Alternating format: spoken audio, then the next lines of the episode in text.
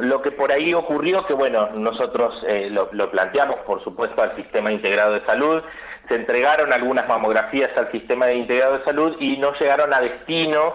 eh, pero no, no, es que faltaron, sino que no se entregaron. Un problema logístico que bueno, lo, hemos charlado oportunamente con, con, las autoridades del sistema integrado, eh, que nos han pedido disculpas por eso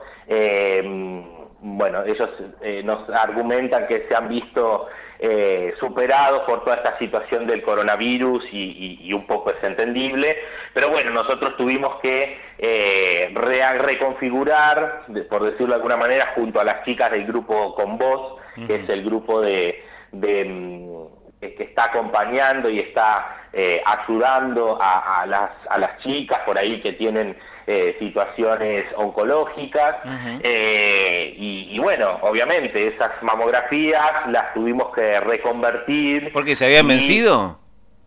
Claro, nosotros pusimos una fecha de vencimiento eh, por cuestiones logísticas y todo esto, y, bueno, tuvimos que extender esa fecha, pero finalmente algunas quedaron sin realizarse. Por eso es que ahora volvemos a agarrar esas mamografías y barajar y dar de nuevo, eh, que, bueno, que lo vamos a enfocar de otra manera, ya estamos viéndolo con las chicas del grupo con vos, eh, como para que sí en esta oportunidad lleguen a destino y, eh, digamos, estos inconvenientes de logística no vuelvan a ocurrir.